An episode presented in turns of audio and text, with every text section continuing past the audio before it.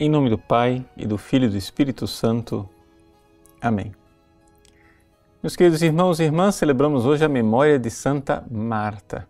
E a igreja também comemora os irmãos de Santa Marta, ou seja, Santa Maria de Betânia e Lázaro. Bom, esses três irmãos santos nos fazem pensar como deve ser a nossa vida cristã. O Evangelho que nós podemos meditar na festa de hoje é duplo. Podemos pegar aquele episódio em que Jesus censura Marta. Marta, Marta, tu te inquietas e te agitas por muitas coisas. Ou aquele outro episódio em que Lázaro morto, Marta vai ao encontro de Jesus para acolhê-lo, enquanto Maria fica sentada no seu lugar. Interessante então notarmos a índole destas duas irmãs. Uma mais agitada, a Marta que serve nas panelas da cozinha, mas também está pronta para acolher o Senhor quando ele aparece.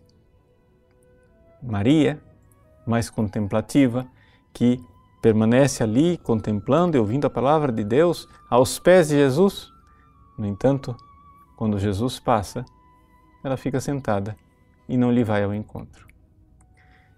Parece que as duas figuras se completam. Se completam na figura daquela perfeita contemplativa. Ou seja, quem é a mulher perfeitamente contemplativa? É aquela que, como Maria, sentou-se aos pés de Jesus e, como criança, sem agitações, se entregou completamente ao Senhor, mas exatamente porque alcançou esse coração de criança, é capaz agora de ser instrumento de Deus na ação apostólica. Por isso, a pessoa que é perfeitamente contemplativa é profundamente apostólica. Nós encontramos na história da Igreja santos que encarnam essa realidade é, de forma evidente. Veja, por exemplo, uma Santa Teresa d'Ávila, que ao alcançar a sétima morada, a perfeita união transformante na, no auge da contemplação cristã, torna-se ainda mais apostólica, fundadora de mosteiros, para que com as suas monjas orantes ela consiga levar o evangelho para os quatro cantos do mundo. Sim, encerradas peleamos por Cristo, dizia a Santa Madre Teresa fechadas dentro dos nossos claustros, lutamos por Cristo.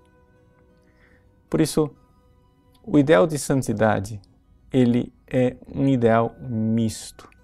O próprio Santo Tomás de Aquino diz isto em sua Suma Teológica.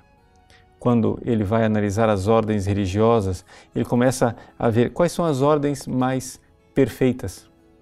São aquelas de vida ativa ou aquelas de vida contemplativa. E o bom dominicano responde: são aquelas que têm os dois aspectos da vida cristã. Porque é exatamente assim que vivem os filhos de São Domingos de Gusmão, ou seja, pregar as coisas contempladas, ou seja, viver da oração contemplativa e depois sair para pregar, para transmitir o Evangelho. Por isso, Santo Tomás de Aquino ao escolher uma ordem religiosa na qual ele deveria entrar, ele não foi para o mosteiro beneditino de Monte Cassino, onde ele foi educado, mas preferiu a ordem dos frades pregadores para que ele pudesse viver essa realidade. Por quê? Porque assim o mundo apostólico. Jesus escolheu os apóstolos para que estivessem com ele e ao mesmo tempo para enviá-los em missão. No estar com Cristo, nós temos a Maria aos pés do Cristo, contemplativa, se entregando a Ele como uma criancinha.